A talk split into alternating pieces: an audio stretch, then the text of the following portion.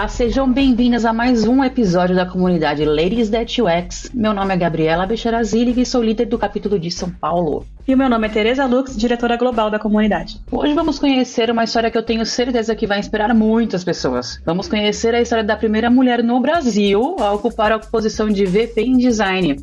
E para conversar sobre isso conosco, convidamos a Cláudia Mardegan. Ela é formada em design digital na Embi Morumbi, tem MBA em gestão de TI na FIAP trabalha há 16 anos como designer e atualmente é VP de design na Recarga Pay. Ela já deu aulas de design na Mergo, na Terra, PM3 e desenvolveu um curso de autoria própria sobre liderança, onde ela compartilha todo o seu conhecimento e tudo que aprendeu ao longo da sua trajetória. Além disso, ela já foi desenvolvedora, mas pivotou para o design. Trabalhou em diversos segmentos, editorial, agências, varejo de produtos femininos, varejos farmacêuticos, consultorias, logísticas, empresas de recrutamento e fintechs em empresas como Itaú, Accenture, IRD, Vagas.com, Editora Globo entre outras. E nas horas vagas ela dedica seu tempo na luta pela equidade de gênero e por mais mulheres na liderança. Amém! Incrível, né? Vamos começar? Este episódio foi patrocinado por Deploy, especialistas em recrutamento de UI e UX designers. MentoryCast o podcast sobre liderança e autoliderança da comunidade Ladies That UX, uma organização global, informal e amigável que busca mais espaço para o público feminino na área de tecnologia. Oi, Cláudia, tudo bem? Muito obrigada por aceitar o nosso convite aqui. Tudo bem, gente. Eu que agradeço o espaço e a confiança aí de sempre. Cláudia, você é a primeira mulher a ocupar um cargo de VP em design no Brasil. E é um privilégio contar com você aqui com a gente, compartilhando sua história. E queremos saber essa sua história desde o começo. Como e quando você se interessou por trabalhar com design e como foram seus primeiros passos na área? Eu vou dar uma resumida porque eu acho que eu já contei essa história em vários outros podcasts. E aí, quem me acompanha, para não ficar ouvindo sempre a mesma coisa, então eu vou ser um pouquinho mais objetiva e focar em alguns highlights. Eu me interessei pelo design, eu diria que eu nasci já designer. Eu sempre fui uma pessoa muito visual. E aí, se a gente voltar lá atrás, né, o designer era muito webmaster, então assim, você tinha o lado visual associado, não tinha como ser designer se você não, não tivesse o pé no visual. E aí, meu pai tinha uma empresa, eu comecei a passar as tardes na empresa dele, aprendi com um desenvolvedor que tinha lá fazer sites. O desenvolvedor saiu, e aí eu falei, pai, o que você acha de eu fazer o seu site então? Você investe em mim? Pedi um curso, sempre negociando já, né, desde pequena. Pedi um curso, ele me deu o curso, eu fiz o site dele. Ficou super legal, os clientes dele gostaram, eu comecei a fazer o site dos clientes deles. Isso eu tinha, sei lá, 15 anos.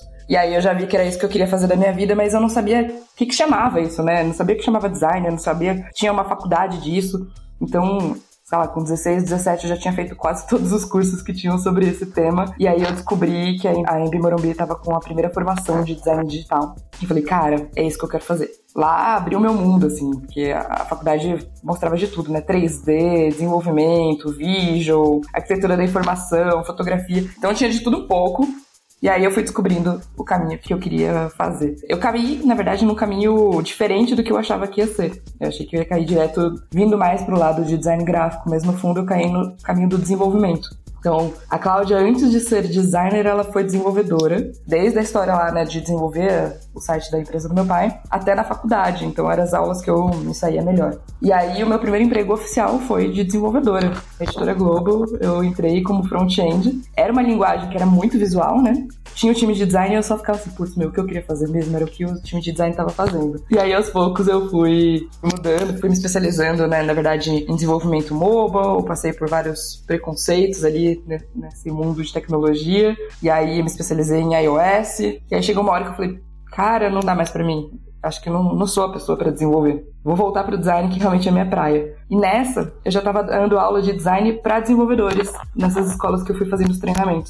Eu fui convidada e eu fazia muito escamba, assim, sabe? Eu queria o código que o professor montava e fazia para os clientes. Tinha várias firulas e eu queria conseguir fazer aquilo. Então eu falava assim, professor, você não quer trocar esse código aí comigo por uma interface? Olha, sua aula vai ficar incrível. E aí nessa, eles me chamaram para dar aula de, de interface para desenvolvedores, o que me ajudou muito profissionalmente nessa questão de comunicação, né? De como que a gente ultrapassa as barreiras de silos, até para me posicionar muitas vezes, porque às vezes o dev vinha e falava, ah, não, mas não dá para fazer. E eu falava, opa, peraí, quer que eu te ajude? né? Então não, não, tinha muito argumento, assim. Então a minha carreira ela foi um, um, vai e vem, assim, de entre desenvolvimento, design, desenvolvimento, design, até eu fazer uma aposta de, cara, eu acho que beleza, design tem muito potencial. Até porque lá atrás design não, não era tão bem visto, assim, né, no mundo de tecnologia, assim, a gente não, não tinha uma competição de salários parecido com o desenvolvimento, então era sempre muito diferente, era sempre muito abaixo.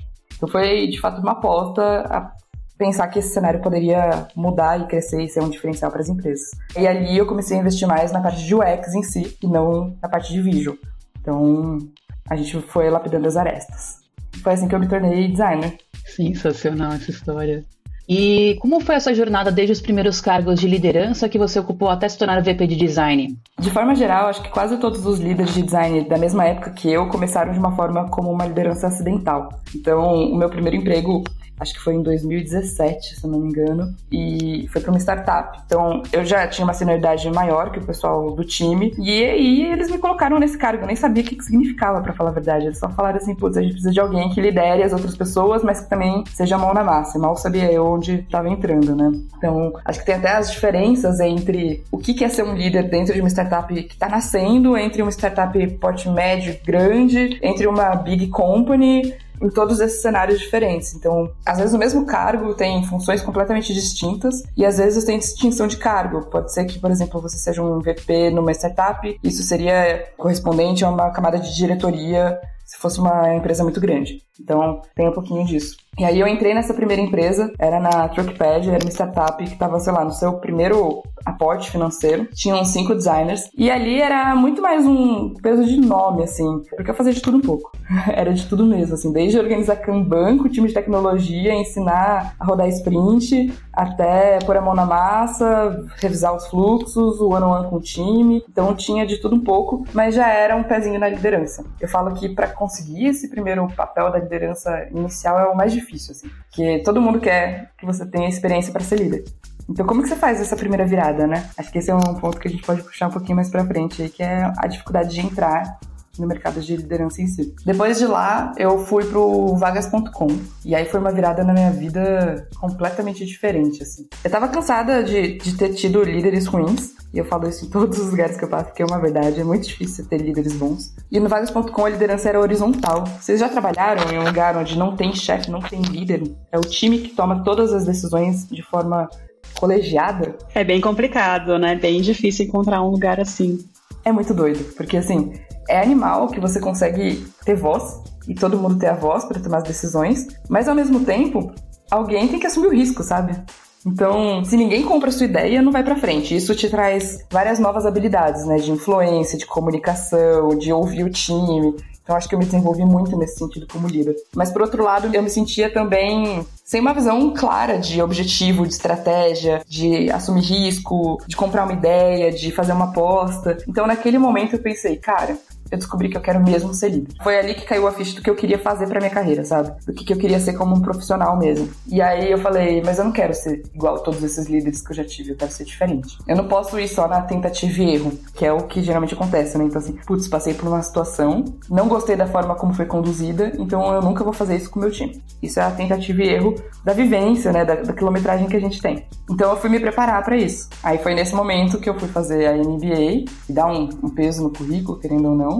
Não faria de novo em TI, mas era que tinha maior carga horária de gestão de pessoas e gestão financeira, que era os meus gaps, e também fui me desenvolver, fui fazer outros cursos, ler livro, passei, sei lá, um, um ano, um ano e pouquinho só estudando liderança e me aprofundando em todos esses temas. E aí de lá eu falo que fui pro meu primeiro papel real de liderança, assim, que eu sabia onde eu tava me metendo, sabe? Que eu assumi o risco. Que foi na Concrete. A Concrete era uma empresa, era uma consultoria voltada para produtos ágeis, né? De como a gente faz produtos digitais de uma forma ágil.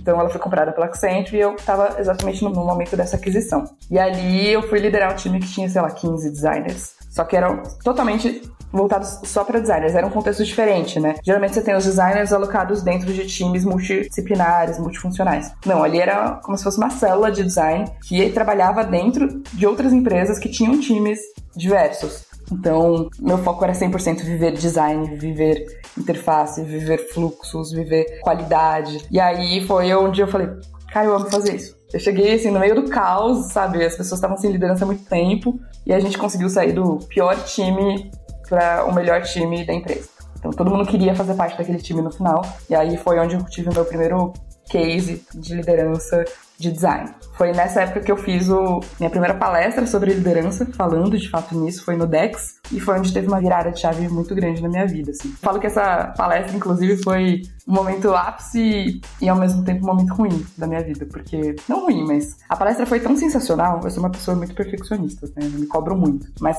qualquer pessoa. E eu tava assim, cinco minutos antes da palestra, meu Deus, ninguém vai gostar, tá uma tragédia, vão me vaiar aqui. Aí o Edu me chama, Cláudia, olha, não tá tendo mais nenhuma atividade aqui no palco. Vai ser só a sua palestra mesmo. A hora que eu olho pra frente, tem 600, 700 designers esperando pra palestra. Eu falei, ferrou.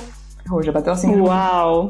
Já bateu a síndrome do impostor. Falei, nossa, agora eu tô lascado, não tem mais como dar pra trás. E aí eu editando o slide ainda, cinco minutos antes da palestra. E aí eu saí dessa palestra assim, meu Deus, o que que aconteceu? Tipo, todo mundo aplaudindo, falando que sensacional, que animal. Então o que eu falo que foi ruim é porque a galera criou um estereótipo de que a Cláudia é uma ótima líder. E, na verdade, eles esquecem do fator humano, né? Eu ainda tô em aprendizado, acho que tá todo mundo aprendendo. Então, eu queria ser uma expectativa muito alta e, e, muitas vezes eu não sei se eu vou atingir aquela expectativa. Então, foi legal, porque foi uma virada de chave de me conhecerem como uma liderança, de me posicionar nesse tema, de eu ter um case legal. Mas também todo mundo chega com a barra de expectativa muito alta. Tipo, putz, é a Cláudia como líder, vai ser animal. Eu nunca tive uma liderança de design. Então, eu vivo aprendendo com os meus próprios erros, mesmo que você estude e tudo mais, ainda tenho muita vontade de trabalhar com alguém que saiba mais do que eu, que possa me ensinar, assim, sabe? E aí, de lá, eu recebi o convite para vir trabalhar dentro da, da RD. A RD poucas pessoas conheciam até então, era o grupo farmacêutico Raia Drogazil, zero glamour né, em trabalhar com o mercado farmacêutico. E aí eu tinha que tornar isso atrativo para os designers, para o mundo de tecnologia. Então eu fui para criar uma área do zero, que era uma área de transformação digital dentro de uma companhia, sei lá, de 55 mil funcionários. Então foi um super desafio completamente de tudo que eu já tinha feito. E ali eu tinha dois chapéus, né? Eu tinha o chapéu de head de design, mas eu também tinha chapéu de gerente executiva da área de transformação digital. Então eu não olhava só design. E isso me trouxe muito mais para uma camada e uma visão de entender que, o que, que faz um VP, do que, que faz uma diretoria e chegar onde eu tô hoje. Então, tive um segundo case de sucesso, pelo menos na minha visão, que foi ter um time referência no Brasil em, em, design, em processos, em maturidade. E a gente saiu de literalmente, sei lá, zero designers para, sei lá, 60 designers. Fiquei lá três anos, e aí chegou uma hora que eu olhei também para trás e falei, putz, olha que legal meu time hoje não precisa mais de mim. Eu acredito muito nisso, né? Assim, o líder, ele cria líderes. Você tem que sempre pensar em quem que vai ficar no seu lugar. Você tem que sempre pensar de se não fizer isso mais sentido para você, quem que pode tocar aquilo? Como que as pessoas vão se desenvolver? Então foi muito legal, porque quase eu diria que, sei lá, 90% da minha camada de liderança foi desenvolvida dentro de casa. Eu não contratei do mercado. Então, a gente trouxe a diversidade, a gente trouxe equidade de gênero, a gente trouxe uma evolução de career path. Isso, para mim, não, não tem igual. Ver as pessoas se desenvolvendo e isso fazia com que a gente tivesse menos turnover, né? Porque todo mundo via que dava para crescer. Então, esse foi um segundo case. E aí eu olhei para trás e falei, cara, eu posso tirar férias, ninguém vai me ligar, ninguém vai. Sabe? Funciona. Só que ao mesmo tempo eu me sentia distante de todo mundo, porque começou a ter tanta gente no time, são tantos designers, são tantos produtos, eram 40 squads. Eu era responsável por 40 OKRs, 40 squads, 60 designers, 10 leads, 3 managers. Então o negócio já estava tão grande que eu me sentia distante de todo mundo. As únicas pessoas que eu conseguia de fato ter contato eram os meus pares e minha camada direta de liderança. E eu sou uma pessoa muito próxima, assim, muito humana. Então eu queria poder trocar, queria conhecer, saber as pessoas pelo nome, saber o que estava rolando, ter profundidade no produto. Chegou uma hora que não, não conseguia mais ter isso, né? Até porque eram duas marcas, Raia e Hidrogazil, então tudo era muito. E aí veio o, o Recarga Pay me chamando para um processo aí de ser VP de design. E acho que entre vários fatores, o que me fez vir foi exatamente o fato de ser essa primeira mulher, porque eu tenho como objetivo pessoal abrir caminhos para as mulheres. E para mim isso é muito nítido, assim, uma vez que você é uma mulher na liderança, você sabe tudo que você passou para chegar ali, você tende a dar mais espaço ou confiar mais em outras mulheres também, porque você sabe que elas vão desempenhar muito, assim, porque elas vão se esforçar muito mais que a maioria dos homens para ter esse papel. Eu não digo que o, os homens não se esforcem, mas é que a gente já teve que se provar tanto para chegar ali que eu sei que se eu der um desafio na mão da, da Tereza, na mão da Gabi, cara, ela vai chegar lá. Porque ela já sofreu pra caramba pra chegar onde ela tá. Então ela vai entregar aquele resultado. Tem vários estudos que comprovam isso, né? Da, da, performance de uma mulher na liderança. Então, eu vejo hoje, por exemplo, as pessoas que eu coloquei na liderança que eram mulheres, contratando muito mais outras mulheres. E aí eu acho que isso é um organismo vivo e que é a forma que a gente tem de mudar um pouco do cenário brasileiro quando a gente fala de maturidade de design, de mulheres na liderança, de equidade. Então, é um, um propósito pessoal e que eu acredito que eu consiga inspirar outras pessoas também atingindo esse, esse resultado. Muito legal, Cláudio, muito incrível. Você até trouxe um pouquinho no começo aqui da sua fala a questão do perfeccionismo, né? Na sua apresentação ali no Dex, e é isso que a gente é muito cobrada, né? Por, por ser perfeita, por atender todos os requisitos, né? Por ser multitarefa, por dar conta de várias coisas ao mesmo tempo. Então, acho que isso também contribui muito para essa questão de performance, né? Totalmente. Se a gente fizer só o, o que pediram, nunca tá bom. Tem que ser sempre além. É verdade. Essa é a verdade. É, a síndrome do impostor também, né? A gente também se cobra muito o tempo inteiro. Não, só pra ver que ela falou que teve que se preparar para poder fazer um curso. Então, tipo, ela ficou. é. Pois é, isso é incrível, né? É importante a gente ter isso consciente, né?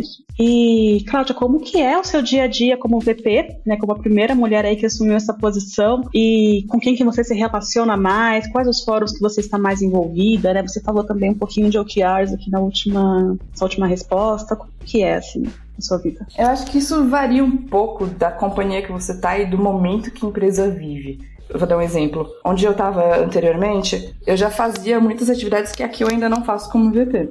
Porque eu tenho um mês e meio de casa, né? E a maturidade de design lá já estava muito mais alta da que está aqui. Então lá, por exemplo, eu já participava de reuniões com board, planejamento de visão alongada de uma forma mais executiva, orçamento de toda a área. Aqui a gente ainda está no momento de vamos organizar a parte operacional para a gente poder pensar na parte da estratégia. Pensar, assim, não faz sentido eu querer falar com o board, com os investidores agora, se o time de design ainda não tem os processos definidos, a gente não está conseguindo entregar valor, se a gente precisa fazer todo, toda a construção, né, toda a foundation. Então, no primeiro momento, tem várias coisas que eu estou fazendo, mas a primeira delas é crescer o time conforme as necessidades da empresa, rever todo o perfil de contratação, todo o processo, aumentar a performance e impacto do time design dentro do produto que a gente trabalha, garantir uma conexão entre a área de negócio e os desafios da empresa e como que a gente traduz a visão do cliente né, no produto final. Acho que esse é o, o fator principal. Criar uma cultura de design, ou seja, será que o time de produto entende o que design faz? Dependendo do nível de maturidade da empresa que você está, ainda não. Né? Eu diria que quase 90% das vezes ou mais ainda não sabe. Então, é trabalhar na construção dessa cultura de quebra de silo, de ter o foco no cliente, trazer uma visão de negócio também para os designers, porque a gente é muito assim, só a visão do cliente, só a visão do cliente, gente, precisa equilibrar e, e fazer monetizar ao mesmo tempo. Então, entender profundamente o mercado e o cliente que a gente tem na, na ponta e traduzir tudo isso em requisitos de negócio e criar soluções diferenciadas de design. Então, acho que a função principal de um, de um VP é, é ter essa visão mais holística, uma perspectiva mais global e conseguir conectar todas essas pontas de uma forma mais estratégica. Obviamente, olhando faturamento, orçamento, impacto no negócio. O design está ali para gerar resultado, né? Então, não adianta eu falar só de processo e não gerar resultado. Acho que essa é uma visão que a maioria dos designers ainda não tem. A gente se apega muito ao processo e e olha pouco o que, vai gerar na ponta. E quais as métricas de sucesso para um VP? Como saber o que se está atingindo as expectativas da empresa? Acho que as métricas de um VP, independente da disciplina, são as métricas dos objetivos da companhia. Então você não é cobrado pelo atingimento do OKR só do time de design. Você pode ter isso, mas se você não atingir o objetivo da companhia, você não está indo bem. Então, por exemplo, o quanto a gente está conseguindo trazer de novos clientes, quanto a gente está monetizando no fim do mês, quanto a gente está diminuindo o cohort, qual a taxa de engajamento dos clientes dentro do produto, qual é a nota da experiência média do cliente, qual a taxa de NPS. Então, tudo depende de qual vai ser o OKR da empresa. Os OKRs da empresa são os seus objetivos como, como VP. A diferença é que você vai ter o olhar da sua disciplina para ajudar a mexer aquele ponteiro global. Cada vez que você se aproxima mais do, de um cargo mais executivo, cargo mais alto, a tendência é você se distanciar mais do design. Então, você pode perguntar para diretores de design, para VPs, gerentes executivos. Na maioria das vezes, eles fazem tipo 10% de design e 90% de business. Essa é uma diferença muito grande, assim, e é por isso que eu queria voltar para um time menor para me aproximar de novo ao design, pelo menos por um período. Porque você vai usar as técnicas de design para falar de negócio. Então, putz, ah, o CEO da empresa quer lançar um, uma nova frente, um novo produto, você vai conseguir, através de pesquisas ou de argumentação de processos, dizer que aquele caminho é um bom caminho ou não. Beleza, legal, mas qual é o impacto do cliente nisso tudo? Será que o cliente vai consumir? Então você traz esses pontos para discussão, mas com olhar de cliente, sabe? Você é quase que o defensor do cliente dentro da companhia. Mas você está sempre falando numa visão muito mais de, de negócio, de impacto nos ponteiros gerais do que de processos, fluxos, features, que é uma, uma visão mais operacional, né? Essa é a grande diferença. É importante saber disso. E, Cláudia, a gente sabe que existe muita discussão sobre esse tema, que vou trazer agora, e que cada empresa tem a sua própria forma de se organizar, mas na sua vivência, né? Quais são as diferenças entre os cargos de design lead, design manager, head de design e VP de design? É, você falou certo, assim. Se você for conversar com as pessoas que têm esses cargos em cada um dos lugares é completamente diferente. Então, depende um pouco. Na maioria dos lugares, o design lead, ele é visto como uma pessoa mais técnica, porém que faz também a gestão. Então, ele deveria olhar a qualidade, garantir os processos e também fazer a gestão desse profissional. O que eu acredito é que raramente você vai conseguir fazer as duas coisas muito bem. Porque você tem um time grande, você não vai ter três pessoas, geralmente são seis, sete, e aí é um design lead para cinco, seis, sete pessoas. Então, garantir o fluxo de tudo isso, garantir a gestão de carreira, garantir a conexão com, com o negócio fica mais difícil. Então, o que eu costumo fazer, pelo menos, e aí eu, não sei se existe o certo e errado, mas é o que já deu certo para mim, é o design lead ser alguém que vai fazer a ponta entre todos os outros design leads e o que acontece em cada uma dessas tribos e fazer a gestão das pessoas. Quem que vai garantir a qualidade técnica de, do que está sendo feito? O principal designer. Então, o principal designer, ele é como se fosse um mentor, ele vai validar os processos, vai garantir aderência a tudo isso e garantir que a prática de design esteja com a qualidade, com a barra alta. Então, a gente, pelo menos, costumava dividir dessa forma. O especialista, ele é a evolução do sênior, mas um passo antes do principal. Então ele já começa a fazer atividades que são do principal, porém ainda sendo muito mais hands-on, né, no sentido de participar das atividades, ser um mentor para o pessoal, dividindo essa carga. Então ele é um processo de transição, eu diria. No momento que você já domina o produto, mas você tem que começar a compartilhar essas experiências com outros designers. E aí, se a gente for olhar a camada de head, o que muda é, é o tamanho da empresa, né? Geralmente. Então, por exemplo, se você tiver muitas tribos ou tribos muito grandes, talvez você tenha que ter mais gente para olhar a quantidade de designers. Então, você vai ter vários leads, consequentemente, você pode ter um head ou um manager que vai fazer a gestão dessa camada de liderança. Então, eles já começam a liderar líderes. Você também estruturou um curso de liderança e design de autoria própria, e isso é muito incrível. Seu curso é muito bem recebido pela comunidade, tem vários feedbacks positivos. Conta pra gente o que te motivou a criar esse curso de liderança e quais as expectativas que você tinha quando começou a Eu achei que a expectativa que eu tinha é que ninguém ia querer fazer. Imagina. Aquela pessoa que se cobra só um pouco, né? Mas essa, essa é a verdade, assim. Primeira coisa eu pensei, cara, só tem o curso do Anderson, que é animal, inclusive.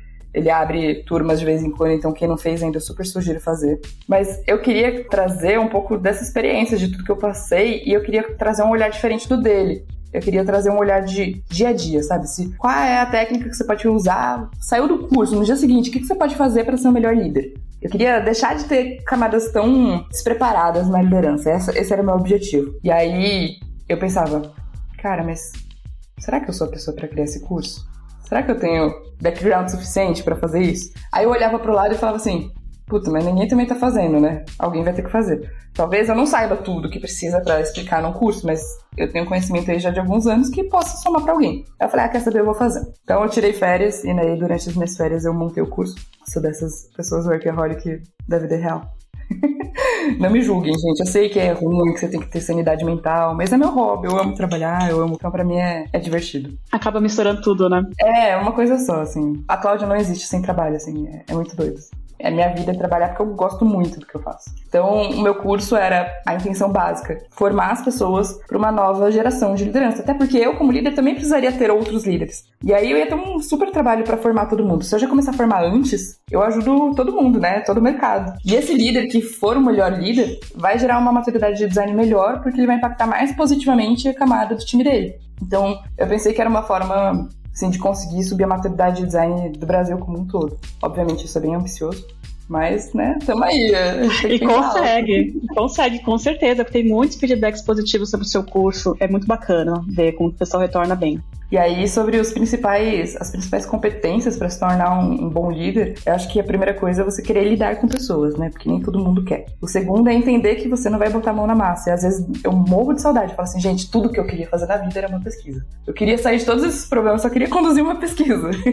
Mas é saber que, assim, você só vai resolver o problema, porque você tá ali pra isso. Você tá ali para resolver o que as pessoas não conseguem resolver. Então, é uma rotina pesada e intensa, porém, te dá aquela satisfação incrível quando você vê a pessoa se desenvolvendo, sendo promovida, pessoas elogiando a entrega dela. Então, ser um bom líder é, é querer dar suporte para as pessoas, é querer não estar tá no holofote de tudo, sabe? Não levar o mérito de tudo. É trabalhar no backstage, é ser o diretor do teatro, sabe? Não, não tá ali fazendo a peça. E é ser um bom ouvinte, né? Ouvir os feedbacks, ser um bom comunicador. Acho que dar visibilidade também é super importante de tudo que tá acontecendo. Se é uma pessoa que não gosta de lidar com outras pessoas, já não é o caminho, né? Com certeza não. Ou se você é aquele do tipo que tudo precisa aparecer também, sabe? Tipo, ah, foi eu que fiz, foi eu que puxei. Não, deixa a pessoa ir lá e ela tomar o mérito. Você só fala que se seu time brilhar, você brilha, é consequência. Então, as pessoas vão saber que você tá mandando bem sem você falar que você tá mandando bem. Você fala no seu curso sobre estilos de liderança, né? Para você, quais são esses estilos? Olha, existem vários, eu não vou lembrar agora ao pé da letra todos que eu explico no curso, mas existe o líder que ele é mais visionário, então ele costuma ter uma visão fácil, assim, de futuro, de longo prazo, e engajar as pessoas naquilo. Tem o líder coach, que é o líder mais treinador, é o líder que gosta de sentar do lado, pegar na mão, ensinar. Tem o líder que ele é mais para resoluções de conflitos, de riscos, que é uma visão mais curto prazo. Imagina que tá pegando fogo ali naquela atividade, você fazer um war room. Ele é aquela pessoa que sabe articular e motivar as pessoas para resolver aquele problema imediato. No geral, são seis tipos de, de liderança. Quem quiser saber mais, me procurei no curso. Mas a grande sacada é que você, para ser um bom líder, você precisa saber todas elas. E eu demorei muito tempo para entender isso, assim. Eu achava que, ah, eu sou uma pessoa que gosta de ensinar, dou aula em vários lugares, então eu sempre vou ser o líder treinador, assim. Não, depende da situação. Cada situação você vai precisar usar uma um desses estilos de liderança. Quem nunca passou por um cenário onde, galera, veio a pandemia, vamos precisar mudar o produto, esquece o OKR, vamos botar isso aqui no ar. Legal, então você vai ter que ser o líder que sabe lidar com gestão de risco, com gestão de impacto, né, com imprevistos. Ok, agora a gente contratou um monte de gente, agora você vai ter que ser o líder treinador. Como que você organiza a casa putz, tá o caos, as pessoas não têm uma visão de onde estão indo pro futuro. Aí você assume a outra camada de liderança. Então vamos trazer uma visão estratégica, vamos desenhar, vamos engajar o time, vamos criar um team building. Então, assim, cada situação que você vive, você vai precisar shiftar muito rápido qual é o seu estilo de liderança e flutuar entre todas essas camadas. E é por isso que é tão difícil ser um líder. Não é só largar a bomba no colo da, do time e sair andando, né? Se você fizer isso no dia seguinte, você não tem time. Exatamente.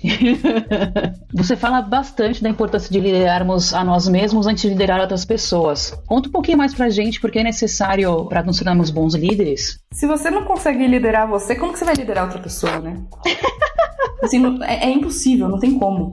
É a mesma coisa daquele negócio assim, cara, se você não tá gostando de você mesmo, como que você vai conseguir namorar outra pessoa, ser feliz com outra pessoa se você não tá feliz com você? Então, ele parte do mesmo princípio. Então, algumas coisas que você pode se perguntar, por exemplo, por que, que eu quero ser um líder? Qual que é o motivador? Porque se for só por grana, na hora que começar a aparecer os pepinos, as buchas, as bombas, você vai desistir. Então, assim, não pode ser esse o motivador. Não pode ser só por status ou por cargo. Para você liderar você mesmo, você tem que entender o, o, porquê que você quer fazer aquilo e o que, que vai te fazer ser resistente, resiliente a todos os problemas que vão surgir. Para entender isso, você precisa entender qual é a sua forma de, de liderar, né? O que, que você é muito bom, quais são as suas fortalezas, o que, que você precisa lapidar. Putz, eu sou muito bom em incentivar e engajar as pessoas, mas talvez eu não seja o um melhor comunicador, então, ou um negociador.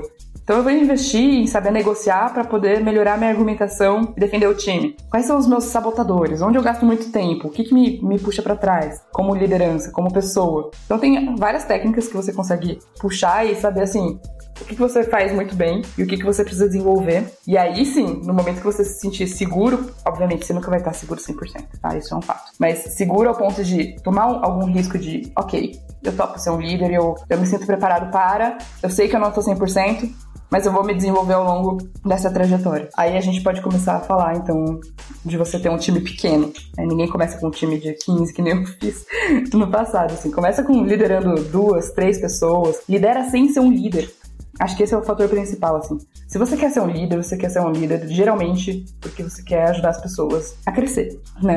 A atingir outros objetivos. Você não precisa ser um líder de cargo para fazer isso. Você pode ser uma pessoa que está dentro do time, que está vendo um, profissional que tem alguns gaps, e você pode ajudar ele a se desenvolver com feedback, sentando do lado ensinando e já sendo uma referência para esse líder. Eu sempre falo que para a empresa te ver como líder, todo mundo já tem que te ver. Você já tem que. Teria que ser óbvio, sabe? Imagina que a Tereza, ela faz parte aqui do meu time, eu tô com uma vaga de liderança e eu vou contar pro time que eu vou promover a Tereza. Cara, não deveria ser surpresa para ninguém. Todo mundo deveria falar, cara, era óbvio que ia ser a Tereza. Ela super me ajuda, ela participa aqui, ela puxa o capítulo pra frente, ela trouxe essa iniciativa, ela já me mentora. Eu vou adorar ter ela como minha líder, porque ela já é minha líder. Agora, se eu vou lá e falo assim, galera, eu vou chamar a Tereza aqui para ser a nova líder do time. Aí todo mundo fala: O quê? Por que a Tereza? Nossa, ela nem entra na reunião, ela nunca conversou comigo antes. Nossa, por que ela e não eu? Aí vai começar um burburinho. Então, assim, não pode ser uma surpresa. Por isso que eu falei: vamos se antecipar de vez ser um líder acidental, vamos se preparar para ser um líder. E é isso que eu ensino no curso. Como que você pode mudar a sua postura no seu dia a dia e fazer ações que as pessoas te vejam como essa liderança, de forma propositiva. Isso é muito importante, Cláudia, porque você não precisa ter o cargo para começar a ser líder, né? Então é você mostrar empatia, é, genuíno interesse na carreira das pessoas, né? Não só por quero ser líder para ganhar mais ou para ou por ego, né, ou porque não tem outro caminho para crescer, porque tem outros caminhos, né, para crescer, mas já ter alguns comportamentos de liderança, né, antes de te darem a oportunidade é importante. Eu vejo que as pessoas às vezes não se preocupam muito com isso, né? Esperam que de repente alguém vá lá e te reconheça como líder sem de fato ter os comportamentos. Exato. E não vai acontecer, né? Liderança não é só também essa habilidade técnica, né? A habilidade com as pessoas, como você comentou logo no comecinho, é ser humano, né? Gal, o que você comentou de não ser só habilidade técnica é praticamente outra carreira tá? Uhum. Então, assim, o que te levou até ali, tecnicamente, você esquece. Não é isso que você vai usar. É um outro cinturão de habilidades que você precisa ter. Aquilo pode te levar até o cargo numa liderança acidental, numa empresa que não tem carreira tão estruturada. Mas você vai precisar de habilidades de comunicação, de negociação, de visão, de estratégia, de conflito, que são coisas que a gente não está acostumado a vivenciar e nem aprender nos cursos que a gente faz. E é por isso que é tão difícil ser um líder na área de design. Porque na faculdade a gente não vê isso, nos cursos que a gente faz são sempre cursos rápidos e voltados a processos. E onde que a gente aprende a lidar com as pessoas, de fato? Como que eu dou um feedback bem estruturado? Exato. Como que eu crio uma visão de futuro para aquela disciplina? Como que eu penso em roadmap? Como que eu conecto isso com o produto? Ninguém fala. E é difícil ser pioneiro nesse sentido, né? Porque não tem uma referência de outras pessoas que já fizeram isso como em outras carreiras, né? A gente está aqui na tentativa e erro. E como você disse, vai aprendendo pelos exemplos ruins que nós tivemos, nas coisas que a gente não quer repetir aqui em cargos de liderança, né? Eu vou falar um pouquinho disso na palestra que eu vou fazer agora em Recife no fim do mês, lá no Colab. A dica. Fica a dica. Fica a dica. Ainda bem Mas é isso, assim, antes, se você for olhar, né, o design ele veio na década de 90, assim, o design que foi cunhado, né, pelo Don Norman lá, foi na década de 90. Cara, de 90 pra cá, não se passou tanto tempo assim pra uma disciplina, quando a gente olha e compara com as outras no mercado. Quantos líderes de design formados em design você já tiver. Eu, Cláudia, não tive nenhum. Que veio com a base mesmo de design, assim, sabe? Que você pode olhar e falar assim, putz, esse cara já passou por isso, então eu vou aprender com ele porque ele já, já, já deu as caras aqui, já pisou na pedra, já sabe que criou errado, tropeçou. Então é muito nessa tentativa e erro. E aí a intenção do curso e de criar essas camadas de liderança é exatamente, putz, eles já não são mais o primeiro, né? A gente tá aqui dando a cara a tapa, fazendo certo e errado. Eles já estão vendo o que, está dando certo e errado, já tem treinamento, já tem curso, tem um monte de artigo, um monte de workshop hoje em dia, que já prepara eles para uma nova geração de liderança. Muito mais preparada do que a gente. Eu tô correndo atrás, né? Pra não ficar, deixar aí. Mas a gente tenta. a gente faz o que dá, né? Tenta se, se adequar, estudar, né? A gente faz o, que é possível aqui dentro do que a gente consegue. E, Cláudia, além de tudo isso que você faz, né? Você ainda encontra um tempo para lutar pela equidade de gênero e por mais mulheres na liderança. Na sua opinião e dada a sua experiência, quais os maiores desafios para as mulheres ocuparem cargos de liderança? É que eu acho que isso é uma premissa da Cláudia também, sabe? Quando eu entrei na minha antiga empresa, por exemplo, isso não era um tema discutido. Eu coloquei como requisito. Cara, precisamos ter 50-50. Então, assim, não é nem que eu arranjo tempo extra para pensar nisso é que faz parte da rotina já. Se eu vou abrir uma vaga, ok. Se a gente só tem homem no time, gente, vamos priorizar uma mulher. Não importa. Talvez leve mais tempo, mas vamos, porque senão a gente nunca sai do, do lugar. A gente vai estar sempre contratando um homem, porque tem muito mais homem no mercado, é natural. A gente veio de um histórico de tecnologia. Na época que eu fiz faculdade, tinha 50 pessoas na sala, era eu e mais uma mulher. É, eu era a única mulher da minha turma também. E não era de, de tech, né? Era já de design, já era uma disciplina mais artística, assim. Então, era para ter mais mulheres nesse sentido. Aí, quando você fala de onde vem esse problema, acho que vem de vários lugares diferentes, assim. Vem do preconceito das empresas, e aí isso é uma questão legislatória, na minha opinião. Enquanto a gente não organizar isso e regulamentar, para o empregador não é negócio ter uma, uma mulher, né? Porque a mulher ela vai ter filho, ela vai ficar tempo fora, ela pode ter cólica, pode ter outras coisas, e que para quem tá olhando ali só o número, eu vou estar pagando um salário por seis meses e a pessoa não vai estar aqui, é muito mais prejudicial. Então a gente precisa conseguir, de alguma forma, mudar essa legislação, até porque a gente sabe que a gente entrega um, um ótimo resultado nisso, né? Então acho que tem uma cabeça de quem é mais velho e participa desses comitês de contratação dentro das empresas que olha muito ao pé da letra a parte regulamentatória. E do nosso lado tem a gente querer comprar a briga mesmo, de saber que as mulheres elas começaram a entrar muito depois no cenário de tecnologia. Então, abrir esse espaço, formar, dar oportunidade, porque tem muita gente também que é muito boa e as pessoas simplesmente não confiam. A gente é muito associado, e eu já passei por isso várias vezes, ao fato de, ah, não tem maturidade emocional porque é mulher. Ah, não, ela vai surtar. Cara, eu não posso falar nada que a pessoa já está surtando porque ela é mulher. Eu nem surtei, eu só falei, gente, não tá, não tá legal. Não. Só foi mais assertiva, só foi mais é... pragmática, né? Então tem muito esse estereótipo de, ah, então a mulher na liderança não pode porque ela vai né, não tem maturidade emocional, ela não sabe como lidar com as coisas. Não tem nada disso. A gente precisa, tipo, vamos dar oportunidade, vamos, vamos trabalhar então isso no feedback dela, vamos desenvolver ela para ela sim estar tá preparada nesse cargo. Quando a gente fala de contratar alguém muito bom para aquela posição, a gente está falando sempre de o candidato perfeito está 70% aderente àquela vaga. Cara, se você olhar para dentro de casa e tiver 60% aderente, não faz sentido você treinar os outros 10 e ter essa equidade, ter um desenvolvimento e ter um profissional feliz, porque ele já tem conhecimento de dentro de casa, porque ele tá se desenvolvendo ali, porque a empresa tá acreditando nele. Então eu acredito muito nesse sentido de que não é fácil, mas a gente precisa querer comprar algumas brigas, sabe? Se eu fosse pelo caminho fácil, a empresa ia me cobrar de Cláudia, precisamos logo ter um design lead para entregar resultado. E aí eu vou contratar o melhor que aparecer primeiro na minha frente. Mas aí tudo só teria homens. E a gente teria, perderia muito nessa diversidade de olhar que a gente sabe o quanto essa diversidade né, traz de melhoria para o produto, para a empresa, de vieses, de outros cenários que putz, mas será que a gente não consegue melhorar nosso processo? Olha, eu como mulher já passei por isso, por isso não foi legal. Talvez o homem não tenha passado por isso. Então a gente consegue deixar tudo muito mais rico. Se for uma mulher chegar e falar, nossa, não, eu estou pronta para um papel de líder, é muito mais difícil do que você ver um homem fazendo isso. A mulher fica se cobrando muito para poder aceitar que ela pode ser um líder.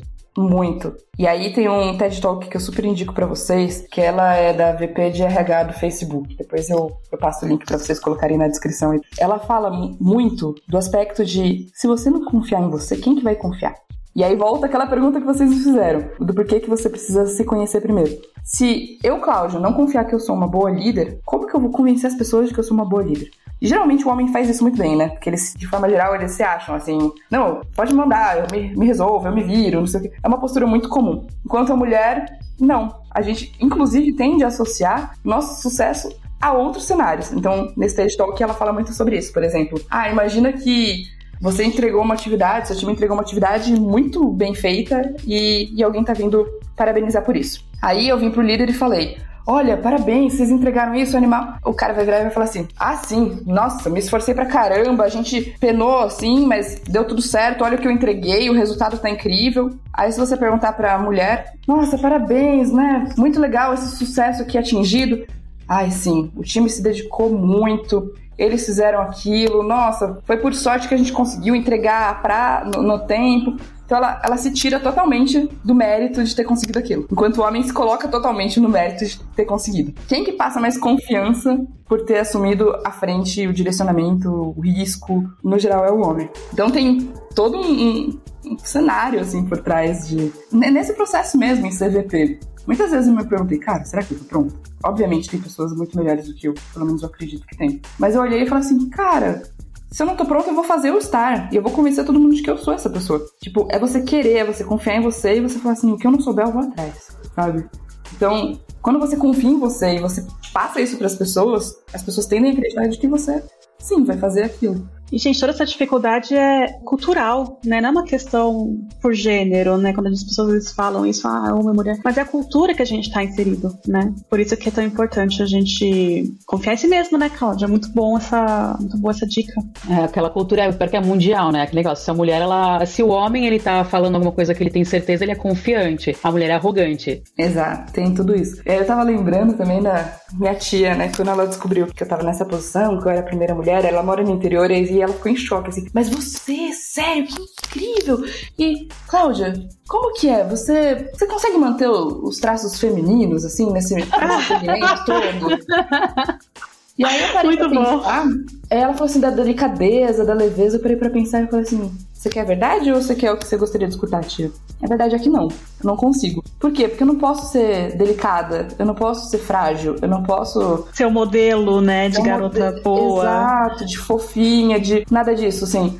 Eu tenho que ser, cara, dura, inquebrável, firme, forte, bater de frente, como se eu fosse qualquer outro homem ali. Inclusive, tem alguns outros né, TED Talks que eu tava olhando, que muitas mulheres nessa posição, elas não usam saia, vestido, elas usam só terninho, esse tipo de coisa, para que os homens enxerguem ela como igual, assim, sabe? É muito cognitivo isso, assim, é muito doido, mas que enxerguem elas também numa posição firme, vamos falar assim. Não tão delicada, não tão leve e, e o que eles tendem a achar muitas vezes até fútil, né? Nossa, mas ela se vestiu assim se preocupando com o sapato, sendo que a gente tem que se preocupar com o okiar que tem que ser atingido, sabe? Esse tipo de comentário que a gente acaba escutando, então... É, a, a gente tá navegando no sentido de sermos líderes do jeito que somos, né? Sendo quem somos. Gostando de sapato alto ou não, gostando de maquiagem ou não, né? Sendo o que a gente é. Isso é bem importante. Teve uma vez que eu tava com um, filtro numa reunião de maquiagem, assim, desses que eu uso, sabe? Tipo, que passa delineador, rímel, não sei o quê. E aí depois eu recebi um- uma reunião, assim, um- minha liderança me chamou e falou: Então, Cláudia, você é uma posição sênior, você não pode ficar usando esses filtros de maquiagem, essas coisas, isso traz infantilidade, as pessoas não vão te respeitar pelo que você é. E eu só pensando, mas o que eu falo, que eu gero de impacto, o resultado não importa, importa o filtro, né? Não, mas é muito também é do que você se parece ser. Então não basta ser, tem que parecer. E isso daí é, é ser infantil, então não pode. Meu Deus. Eu já fui repreendida por isso também, assim, filtro não. Nem que seja numa reunião mais descolada. Tem reuniões que são mais pesadas mesmo, né? que- Sim, sim. Mas tem outras que talvez é daily, né, gente? Não sei. Uhum. Não sei como. Pesar, né? Pesar esses fatores. Cláudia, você comentou aí do TED, né? Que era bom todo mundo assistir. Aí então vamos pedir indicações de livros, filmes, documentários, ou até mesmo hábitos que você recomendaria para as pessoas que têm interesse em um dia ocupar essa posição de VP de design, né? Olha, eu indico com certeza, principalmente pra quem tá começando, todos os livros da Brain Brown. Eu sei que a Teresa já leu. Aí. Amo! O que, que você mais gostou? Gente, eu acho muito importante essa questão de aceitar a vulnerabilidade, né? A gente tem essa estigma de que não, mulher tem que ser perfeita, ou até o líder tem que ser perfeito. O líder não erra, né, Cláudia? O líder não, não pisa fora. A gente erra, a gente precisa aceitar esses erros e, se- seguir em frente apesar deles, né? Não achar que é o fim do mundo. E a necessidade de criar conexões também, eu acho bem interessante esse ponto de vista dela. A Brenda é maravilhosa, né? É, tem um TED Talk dela também no Netflix, tá? Pra quem quiser. É super legal, não sei se você já viu, mas é super indico. Tem uma pessoa que eu amo seguir o conteúdo que ele publica por aí, ele tem vários livros, que é o Simon Sinek. Então eu sigo ele no Instagram, no LinkedIn, acompanho também.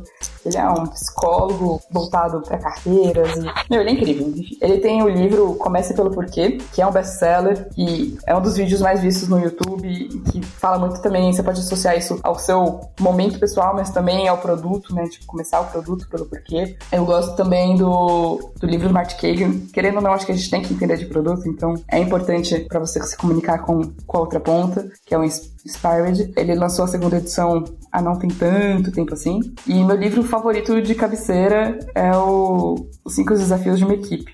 Que é um, um livro muito de RH, assim. Mas, gente, ele é incrível, assim. Eu comi o livro em três dias. E olha que eu não sou uma pessoa de ler tanto livro. Eu sou daquela que compra todos e consegue terminar poucos. Eu vou lendo um pedacinho de cada, assim, sabe? O último que eu li foi o Articulando Discussões de Design, como manter a sanidade, né, com, a sua, com os stakeholders. Eu adoro esse livro, porque o segundo capítulo também. ele fala assim: stakeholder também é gente. Eu acho maravilhoso.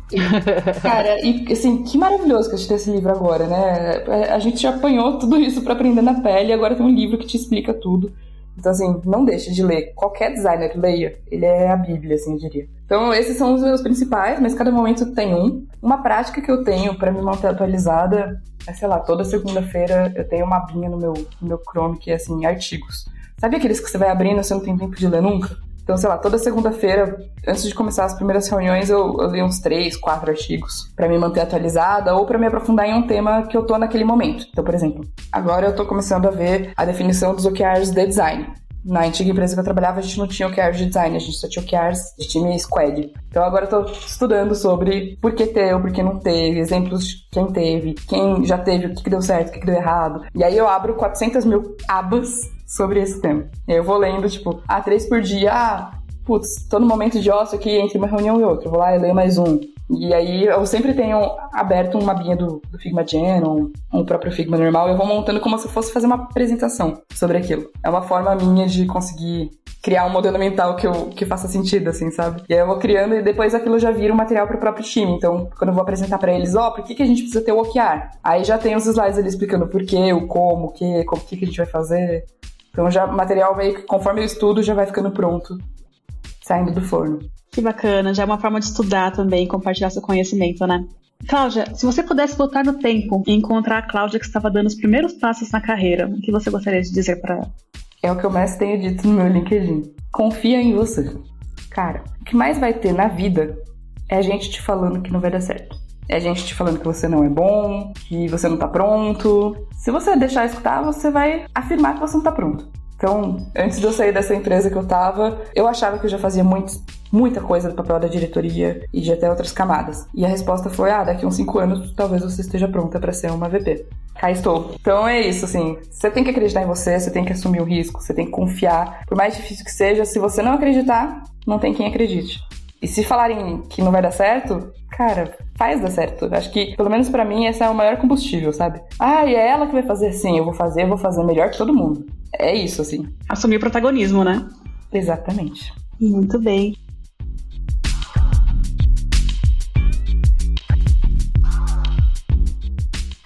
Finalizamos aqui o nosso episódio com a Cláudia Mardegan, essa lady maravilhosa, esperamos que tenham gostado. Se você tem algum assunto legal ou quer indicar alguma lei especial para trazermos aqui para conversar com a gente, é só acessar o ladiesthatux.com que você encontra como mandar mensagem para as nossas ladycasters. Gente, só lembrando que todas as ladies também têm desconto no meu curso, um desconto especial. Conta aí. É isso aí, gente. Temos 15% de desconto em qualquer curso da pulseme.com.br com o cupom somente LADIES15. Ai, que maravilha, gente.